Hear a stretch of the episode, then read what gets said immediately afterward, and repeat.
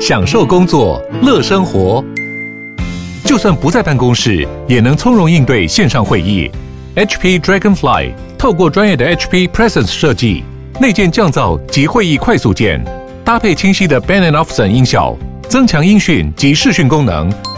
HP Dragonfly 顶级商务笔电，采用 Windows 11专业版，让您在会议中享有最佳的视觉和听觉品质。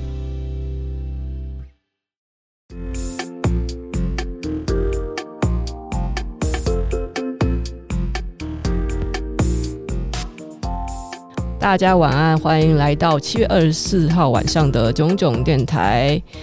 啊，今天我们要讲一个很大的主题，就是很大的主题。我们之前呢有点讲太 detail 了。一下跟大家讲什么日本经济啊，日元贬值啊，一下跟大家讲定期定额 vs 单笔投入的绩效。在此之前，那么更越级，直接讲什么买怎么买美国的 BTI VOO。我发现我讲了半天，讲了半天，直到最近还有人搞不清楚投资到底是什么活动。我不是在指就是昨天我办的那个投票，我我知道我昨天办的那个投票就问大家说是你觉得投资是是在干什么？然后有我问说 A，你就看别人买什么你就买什么。B 呢，则是说你是通过这个你自己对现金以及成本的评估啊，然后预期你有一个标的会增长，然后你才把你的资金投入。C 呢，就像是进拉斯维加斯一样，筛骰子啊，就玩牌啊，就对比大小赌大小嘛，压中了就赢。到底对你来讲是什么呢？你稍微就是正常一点嘛，你的智商正常一点，你都知道这个选正确的选项是 B 嘛。那有人其实可能很想表示说，嗯，我知道是 B，但是我做的是 A，或是我做的是 C 呢？所以呢，他们表达一下他的意思哦。所以差不多就是。百分之八十五左右的人，他最后就是选了 B 的正确答案。但其中呢，又有很多人呢，他即使知道是 B，但是他做不到 B。居然有人来跟我讲说：“你说的这个投资只是专属股票吧？”因为他看到我写投进预期会增长的标的，所以这个东西只能是股票。我大概知道了，就是他想要表明的是说呢，因为有些东西它并不是增长的。那个标的不是增长的，所以投资并不是这一件事情。但其实，如果你一旦会问这种问题的话，就摆明你从头到尾就是不知道投资到底是什么。因为投资一定是投向上成长的，你做空不叫做投资，赌博也不叫做投资。如果你发现你不是预期对方会增长，而是把资金给打进去，而且是是可预期的，在做过完善的分析之后才投入这个标的。如果你没有做任何这种举动的话，那就不叫投资。如果你没有事先做分析，你是跟单，你是听人家的牌，这个就不叫投资。社会上哦，有一些是积非城市，有一些是便宜行事的这种现象，请大家不要就是随波逐流，人家便宜行事，你就跟着便宜行事。投资顾问老师说白了，他就是跟你报牌，但是呢，总不能跟你讲说，哎。这个是跟单协会，哦，或者是他就叫你是你其实就是跟单仔，你才不是他的客户，他是服务你的人，所以他一定要说他是你的顾问。其实有很多人就是你，你花了几十万，花了甚至花了更多钱，你去买那种投顾服务啊，你并不是真的想要被顾问哦。真正的顾问并不是这样子的，你要去创业啊，你去请顾问啊什么的，那个顾问只能给你意见。那如果你自己没点本事的话，意见就算给到天花乱坠，你还是会创业失败。就问说哪有哪个大老板他创业之后他失败了，有谁会去怪那个顾问吗？顾问永远都是辅助的。所以呢，你们如果呃，如果你把投资顾问就当成说他是一个跟单标的的话，就是死很难看。为什么投资顾问的那个收费会这么高？并不是因为他们想要赚很多的钱，并不是这样子的。就是如果我今天呢，我保证你可以赚钱，他你你有很高的几率会赚钱的话，那讲真的啦。他一定会冒着很大的风评上的危险，风评上的风险。如果他今天是很便宜，或者甚至免费的，就以我以我为鉴呢、如果这个东西是很容易就取得的，然后就是卖的便宜的要死，一定会有那种搞不清楚状况的人，连就是投资到底是干嘛的人，记得没事乱 all in，搞不清楚那个商品到底是干嘛，就先买再说。进场点跟人家不一样，成本也不一样，就先买了，然后买了再去怪人家。有很多人哦，他们根本就还搞不清楚一些知识，他们只想要不劳而获。好，我现在再回到我刚才说的，为什么投顾要花那么多钱？因为一旦我跟你收三十万、四十万、五十万一个月的投顾费，我已经是过滤掉一大堆阿猫阿狗。因为所有这些可以付得起投顾费的人，已经有了累积实力的累累积财力的一种水准，他们就是社会中的某个阶层，他们很好应付。在商言商，他们知道这个社会的交易得付出什么代价，而且要承担什么后果。如果你拿得出一个月三十万的投资顾问费，说明就是你在这个社会上本来就是个人物，而且你也承担得起这个风险，懂了吧？这投资顾问费为什么要这么贵？是因为这不是保证他们一定赢，而是说他必须要过滤掉一些奇奇怪怪的人。如果他今天是免费的，大众心里想一定是便宜没好货，然后等到这个自己做错了之后，然后还要去怪。一直以来呢，就是投顾费为什么会这么贵？我们美国一样，全世界都一样，不是只有台湾的投顾费贵。美国一些基金的操盘手绩效不好，他们一年收这个几百万美金，一样啊，就是真的是都一样啊，他一定得过滤那些奇怪的人群啊。这也是为什么说哦，我早先可能就是当我的这个稳定币的收入还稳的时候，我觉得其实我可以分享一些知识哦，因为它确实是我我打造不错的现金流。那我不可以全部免费分享，为什么呢？一旦就有人在从我这边弄弄弄过去之后赔很大一笔钱，他是不是一定到时候就到外面乱讲说哦，都是我我在推荐这个东西，我推荐这个东西，我从你那边一毛钱没拿到，我还要受这个罪？那是不是我至少我一定得收费？我要分享我的东西，就是而且这是关乎钱的东西，一定要收费啊！然后后来我想想说，我好像又做了一个错误的决定，就是我居然让这个课变得很便宜。你们现在知道为什么避灾股灾发生之后呢？我一直在推迟不要开这个课。因为我知道在币灾股灾中呢，有很多人不知道这个局势是怎么样。现在明明有更好做的，现在明明就是你应该去抄股市低点的时候，然后你却来跑来问我是什么稳定币。我的天呐，就是你到底就是你平常有没有在吸收资讯？我这些东西全部是都是在公开分享的。然后你们就算是二十四小时没有看到呢，我也是把它放在限动精选。然后直到现在，昨天都还有人在问我说，我要看什么书才可以学会投资？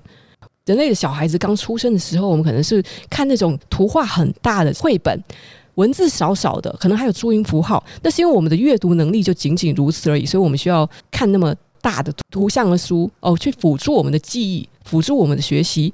但因为这些绘本呢，其实有些是艺术品哦，所以呢，直到我们长大之后，我们可能仍然喜欢这些绘本啊。我小时候家里就稍微宽裕一点，所以呢，我觉得我跟很多。可能跟我同一代的三十岁到四十岁之间的人，我觉得我有一个不一样的经验，就是在那个时候，影像产品和音像产品都非常贵，有录音带和录影带都很贵的那个年代哦，就是不是一般的小孩子你可以去取得这些影音教材的那个时候。哦，我三四五岁的时候，我家里因为还有点小钱。我有很大一箱的故事录音带，我那个时候就是听了很多的历史故事、传说故事，每天晚上都在听。有一套日本教材叫做小老师录影带，每个礼拜还是每个月我忘了，就是放在一个纸袋里，它就会寄到我们家。然后这是我最开心的时候。然后我就记得呢，哦，那个录影带它就是有固定几个单元，就是有一个老师在那里说：“嘿，小朋友们，哦，他其实原因是日。”日文，但是呢，它经过中文配音之后，它是一个日本的教材，有点像现在的什么巧虎吧，我想。但是那个时候叫小老师录影带，我们就是有一个头发蓬乱的一个年轻男子，跟一个好像我不知道有有什么生物哦，教你科学实验，然后演一些小短剧，教你各种各样的知识。然后我还记得有些世界名著，他们也用动画的形式表现出来。嘿，那时候我看这个东西看得很开心。那时候我还不识字，但是我借由声音跟图像，我已经知道了很多东西。那我我必须说呢，这对我的未来的知识上累积哦，这个是非常非常重要的一步。就是当当你还年纪这么小的时候，你已经可以知道这些东西，去去扩大自己的见识。而且我用的还是外国的教材。在我不识字的时候，我需要影音去不断的引导和刺激我对这些事物感兴趣。到我国小低年级的时候。因为认的字比较多了，而且那时候呢，因为看到大人看报纸，我觉得很酷，所以那时候我硬要跟我家里的家长一起看报纸。因为我每次看报纸，他们就会夸奖我，所以呢，我就会很努力的识字，很努力的去读更多的书。我一二年级的时候，我的兴趣呢，就是一边看报纸，一边查字典。家里的书全部就是被我被我看光了。就大概三四年级的时候，我不是说为什么我是那个第一套书，我先我看完了。儿童版的福尔摩斯之后，我又跑去看我爸的书，我去看了阿加莎克里斯蒂的全集。尽管不是很懂，但是我一直很努力的看书，因为我想要跟大人一样酷哦。这个就是我小时候的想法。大人做什么，我我心里就想着做什么。那个年代的小朋友，因为很理所当然的呢，我们娱乐就是看书。小时候你不识字的时候，你只会很被动的被一些影像，然后老师要教你呀、基本上呢，就是你你这些资讯量是被稀释了很多，而且已经是它已经被具象化表达出来了。虽然可以开拓你的见识，但是呢，你对某件事的印象就会永远的固定停留在那里。就比如说，我一想到桃太郎，人家说桃太郎，他的眼中可能会有各种各样的版本，但是我心目中的桃太郎就只有小老师录影带带给我的那个版本。还好呢，就是大概从中年级，就是三四年级之后呢，因为认识的字够多了，学校哦，至少我。在台湾那个时期，我可能错过。可是呢，我非常明确的感到，在中国，从你就是青少年起，然后到高中，再到大学，教科书就是越来越厚，而且图越来越少。可能到最后，就除非必要，有时候那个历史人物啊、地图啊什么东西需要摆出来以外，那个字是越来越密集，越来越密集，因为他为了要去塞更多的资料。然后高三的所有教材，除了必要的图示之外，几乎就是没有图片，厚厚的一本。他们就是要训练说呢，学习上课是一个让你逐渐的去摆脱你必须要依赖着图像认识、用图像学习的一个过程。你必须要越来越可以，都还是有足够的专注力，还是足够的读解能力，就是要用文字。你必须要完全的只看文字，可以去得到这些知识。为什么你必须要获得这样的专注力呢？那是因为等到你在高中以后，跟大学甚至出社会的时候呢，你得让自己有这种最低成本提升自己的能力，这是一种能力。如果你到大学以后，你还必须要被老师这么指手画脚，带着你一句一句的讲，你才可以学习到某个技能的话，那你比别人的学习成本高很多。那有些人他必须要老师带着讲，他才知道什么英文的俚语，巴拉巴拉巴拉一百句。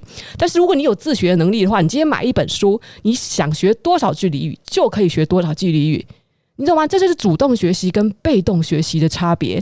我以前呢一直在讲看书读书。然后有些人是误解说，你是在觉得读书很了不起吗？我觉得读书没有什么了不起的啊，看电视也可以啊，看电影也可以啊，为什么非要读书呢？我一直在强调，就是对读书没有什么了不起，但是呢，如果你丧失了读书的能力的话呢，你就丧失了最低成本可以投资自己的能力。但很可怕的就是你，你会因为你失去了这个能力，你需要花更多更大的成本，然后你还达不到原本的效果。台湾的教育历程以前也是这样子的。哦，现在我不不知道，我已经太久，我脱离台湾的教育体制太久。但是这是一个很基本的事情吧，就是人类年纪越小的时候，他就需要越多的图辅助。这个时代来讲，多可怕！大家又回到了幼稚园时期，我们必须要老师教看书，因为一大段一大段、一页一页的字看了眼花，所以我要把它分成影片，一句一句的字幕。而且用口语化的方式，我才能了解。诶，这是很可怕的。当我发现说有人必须要一本书的一小个章节都要花什么八分钟、十分钟的影片才能去看，然后就我不管你是要调两倍速还是三倍速，吸收资讯速度太慢了。而且那是个经过别人的演绎弄出来的知识，就是相当于是你是在吃人家就已经消化过的东西。诶，这我总我说我难听一点。书不是自己读的，是没有办法内化的。除非说我们说是你自己有钱哦，你就是爱买影音课程，你就是爱看影音，这个我随便。但是如果你当你发现你没有办法去读书的话，这个其实是一个非常非常非常危险的讯号哦。读不进书是很可怕的，读不进书真的就是意味着现在没有能力去做一个主动学习的这个行为，那对你损失会非常巨大。现在我讲这些话呢，关我屁事。说真的，我没有没有办法得到任何的好处。双明说什么？一个人出来投资啊，就是为了要业费收钱呐、就是要上课啦，就吸金啦哦。我不知道你要怎么去猜测啦。你硬要去怎么怎么解读啊？随便你哦，真的是你也可以说那个大学老师哦，他们都是他们最好不要领薪水，才是真心为了你好哦。你的父母也是想要让你来养他们，所以他现在对你好。你可以，你完全就是可以做更多这种延伸的解读，就是把别人就是当成是一个坏人，当成世界世界上就是这么坏事就是很多。我跟你讲，世界上的确是蛮现实的，但是呢，也是因为你首先放弃了思考，所以呢，你才会去落入现实的陷阱。讲多了，所以呢，我再回到。投资，投资哦，投资，我就讲一个简单一点的事情。居然会有人问我说：“投资是不是专指买股票？”我整个要昏倒。投资债券你们不知道吗？投资房地产不知道吗？投资加密货币不知道吗？那我再说问一件事情：你们知不知道什么叫投资自我？如果你没有办法知道“投资自我”这个这四个字哦，它代表说这是也是有风险的话，那那你真的是对，你会厌世，你真的是会厌世。当我们说投资自我的时候，而不是说什么赌上自己的时间，赌上自己的未来，而且我们是说投资自我，就这代表说它是是一个在在可控的风险范围内，并且它是对未来是有一个预期会增长的这个标的，这个标的就是我自己。但是它也有可能不增长，就是我的投资可能失败。那当你报了你很清楚的投资两个字，就意味着有风险的时候呢，你是不太可能会有厌世的情绪的。那是因为你知道你也有可能不成功，你也有可能花了很多时间，但是呢，你并没有办法得到回报。每个人素质不一样，机遇不一样，不是每个人就做一样的事情，他会得到一样的回报。所以那就为什么我们老是要强调，那是投资自我。那是因为我现在愿意花一点时间，就是可能在别人去把很多的钱哦去买那买买那个公仔，买一些让自己享乐的东西的时候呢，我把钱全部存下来，在一些我觉得现在比较痛苦，但是未来应该会让我比较轻松的事情。有时候我冷静，有时候我激动一点，好说真的，我在释放情绪，好吗？各位，我在释放情绪，这个真的是我觉得太夸张，然后那个直播人数一直掉，因为我我太激动了，我今天会有点激动哦。应该是因为我那个断抗忧郁药断太久了，就以前我思绪的总是总是很慢，这是一段反弹，但是我并不是真的动怒，只是现在我显得很很焦躁，但是过一段时间就好了，因为过一段时间之后呢，我又习惯了现在药之后，我药会越减越少，然后我就会呃，我就会恢复成一个比较没有情绪的样子，但是呢，到时候大家可能就会觉得我讲话蛮没意思。好了，那怎么投资讲到这里啦？就是真的，我真的是被一些就是奇奇怪怪的私讯给就是惹火到，还有就是那种。几十封私信来问我说怎么加入群，然后甚至我已经我在我的首页弄了一个链接，那个链接里面的又有一个链接，然后链接旁边就写着过期了，不要问。然后还是有人在问说那个链接过期了，这种人加入我的群，他一定有一天就是会让我的群爆炸，他一定会黑我的，因为他看不懂字。我已经分享了这些很多免费的资讯这么久了，就是还在问说从何学起，看什么书。那就说明什么？就是你，你从来没有在认真的想要主动学习什么东西，你从来就是只是想要一个老师可以报牌给你跟，而且你还觉得这个东西可可能是免费的，你怎么觉得可以呀？这个东西如果是免费，它可以让你赚这么多钱的话，那一定是诈骗。好，接下来我们就进入下一个话题，不收你钱，然后跟你讲说，哎，你来投个一百万吧，我帮你操盘，帮你赚钱哦。但是当然赔了也是你的，然后就把你的钱拿走了。除了是那种网上有这种合法执照的基金管理人啊，他们通常也是通过公司在接的。所有的这些私下的要你帮你操盘的人，全部不要理。美国也有，其他国家也有，日本也有，中国也有。不是台湾是诈骗王国的关系，在股市这么烂也好，好也好的时候，都有这种奇奇怪怪的群组。私讯说：“我是嘉璇啦，那个好久以前加你 line，你怎么删掉我 line 了？快加我 line。”然后那个这中间很多错字，你谁啊？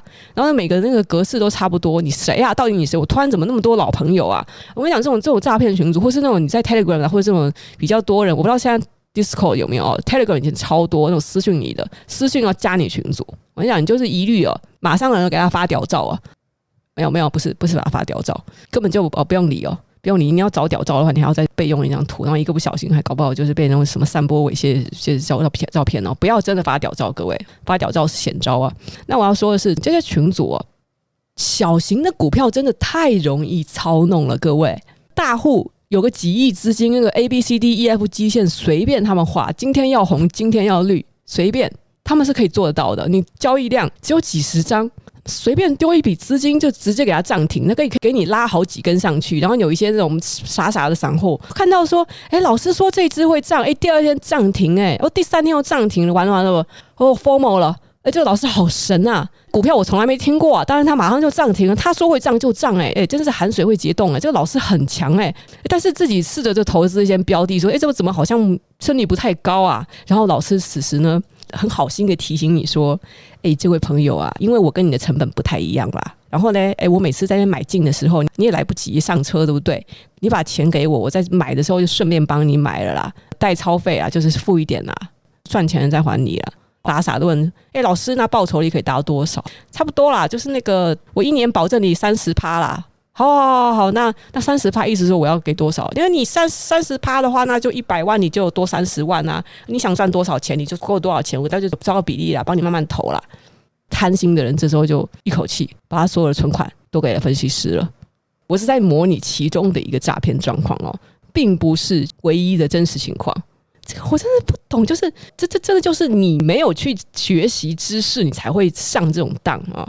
这个老师他好好的，为什么要帮你代操，然后收一点手续费？他这么厉害的话，他就为什么不去通过正规的机构，而且讲真的啦，就是真的投资的才不是什么你你来不及上车哦，天这件事情，除非是币圈哦，我说币圈一日人间十年哦。币圈可能是在那几个小时间到一个高点，马上就要卖掉，因为那个时事和筹码实在是变化的太快了。可是股票这种东西，如果老师跟你说什么，你今天没上车，明天没上车，然后就来不及了，那基本上你做的不是投资这件事情。因为好公司的股票不是只是涨那么一阵子，它是长期向上涨，它有一个就台股，它是那个每月都有财报，波动虽然大，但是仍然它是一个。波段向上的趋势，它没有什么你在几天之内没上车就来不及这件事情。如果这个几天之内没上车，然后这个机会就失去的话，那就说明那这件事情并不是投资，而是炒股，而且是有一个故意的一笔资金打进去把它炒高了。就比如说大同这只股票，经常会发生这种事情哦。哦，我好像这样会被搞，啊，不是说就是类似的，哦，类似的，你就看到基本面超烂的这个股票，老是在搞这种事情，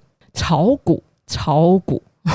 我顺便也再再讲讲一件事情啊，这也是我的一个网友哦，他来参加我的课程，虽然我的课程结结巴巴，因为我那个时候精神状态不太好，状况连连哦，差点把自己的九千美金就直接转飞掉了，但是没关系啦，虽然有事故发生，但是呢，哦，这个同学呢就特别来跟我说，说我好感动，居然有人开课，但是不是诈骗，我昏倒，我说你觉得会是诈骗，然后你还花钱进来？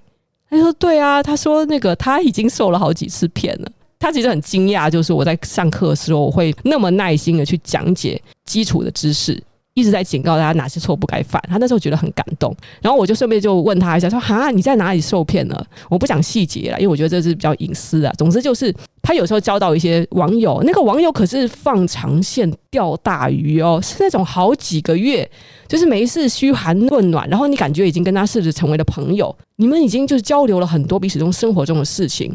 甚至见过面，然后有一天他突然跟你讲说他在投资什么标的，你要不要一起来？现在人的这个警惕心真的很不够，没有耐心哦，所以你们可能会觉得说一个月两个月你们就算是好朋友了，三个月你应该就是很了解对方了。甚至别提有美国一大堆那种见面呃不十天二十天就马上要决定要去在屁股上做情侣刺青的哦，这种事情不在现在就经常发生吗？他觉得他认识他几个月，然后又是好朋友介绍了投资标的，好啊，投钱进去啊。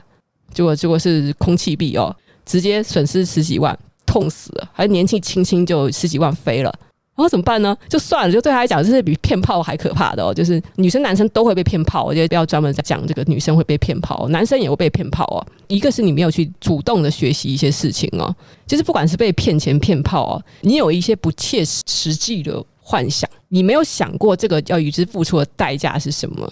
这个世界上呢，就是没有那么便宜的事情。我跟大家讲，不要贪心，没有那么便宜的事情。这个网红疑似吸基金代操的事，情是我几天前我有发在 IG 限动跟大家分享。因为这个事情它并不是一个确定的事哦，所以我也不跟大家说这个网红是谁了。前一阵子嘛，有很多这种财经 KOL 突然间冒出来哦，在在脸书粉砖哦，在 IG 啊，在 Podcast 啊都有。我更宁可相信的是，在这几年，大家突然很关心财富这件事情，投资理财变成了一件其实一直以来都是不得不做的事情。但是大家终于发现说，哇，可以这么好赚之类的。前年的 V 型反转实在是太夸张了。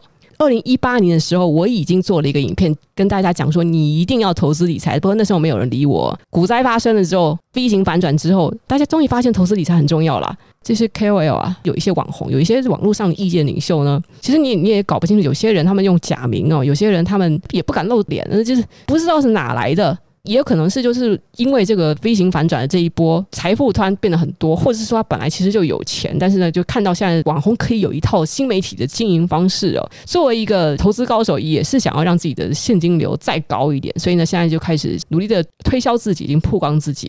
匿名网站上的这种爆料，大家不要太相信哦，太八卦了。我觉得这太八卦了，有时候看到就一面倒。那那你你其实就是在这种实际上的证据没有出现之前呢，你只要就是把它作为一种哦，这是可能发生的社会现象，放在心上就好了，不需要去针对个人做什么攻击。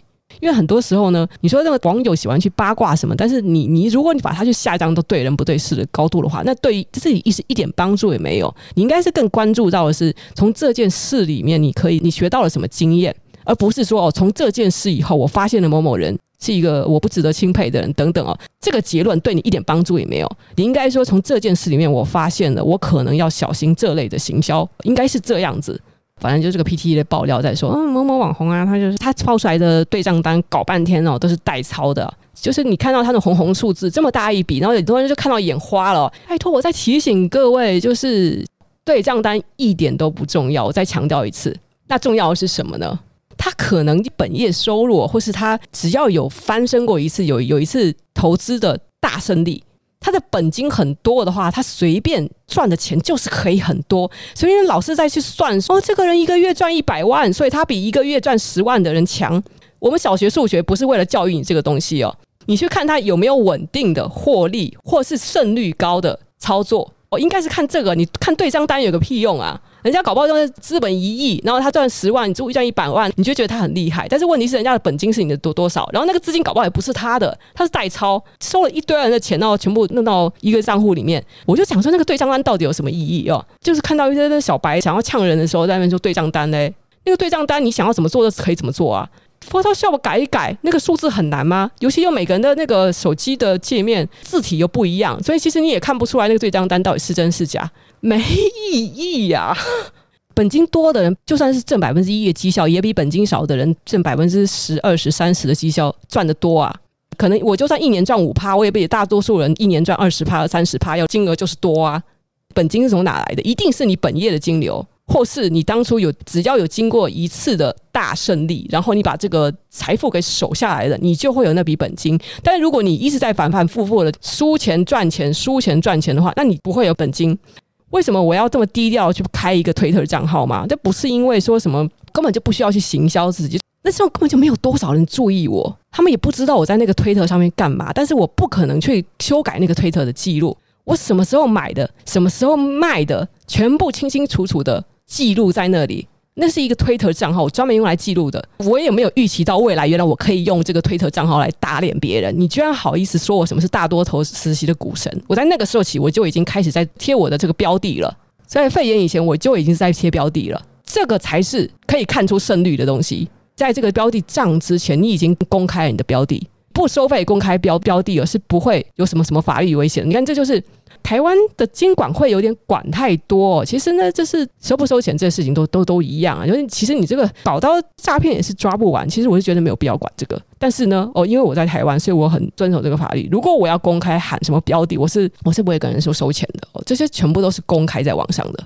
那如果说有人哦，我以我那么小，根本就没有几个人在看，就是那个时候根本就没有人在管我在干嘛。我跟你讲，虽然我那个推特账号那时候可能有个几千人追踪，但是那些人没有，他谁在跟单的啦？谁相信我啊？我也没有拿出来做 podcast，我也没有在影片上说大家来追踪我，我很厉害啊！我没有做这种事情的。我就是我买什么，什么时候卖了，我就是清清楚楚的写在推特上，我也没收费啊，法律也管不到我啊。但是呢，哦，这是都是我自己的个人记录哦。我觉得，就如果你到现在还在问说为什么对账单不能代表的这个人厉不厉害呢？对，你现在懂了吧？当一个人有一点点小名气之后，这个钱可是前仆后继的来，一大堆的脑袋可能只剩下脑干的人哦，前仆后继的想要把钱交给你哦，或是他们以为你可以免费分享标的，就问你哪里可以跟单，然后甚至呢，在你这个把标的都卖了之后，还跟你讲说哦，没有跟上。对我来讲，都是我觉得是很智障的几个字哦，就是这些人根本就搞不清楚投资的真谛是什么。你必须要先自己先去了解，做完善的分析。我都已经说了几百次了，要自己做研究，不是因为我想要藏私，而是这个事情它是关乎钱。那钱这个东西呢，不管我收不收费，我收费也好，免费也好，赔了别人的钱，到时候你就是跟我没完，就是跟人没完，没有人可以为你的钱负责。就算我今天有执照，你给我个三四十万让我去代操，我跟你讲，这种事我是不干的哦。我就相信别人的人哦，就除非你真的是因为你太有钱，你懒得去做理财投资的动作，那基本上呢，你们钱很少，然后又只想相信别人跟单的人呢，全部打掉重练。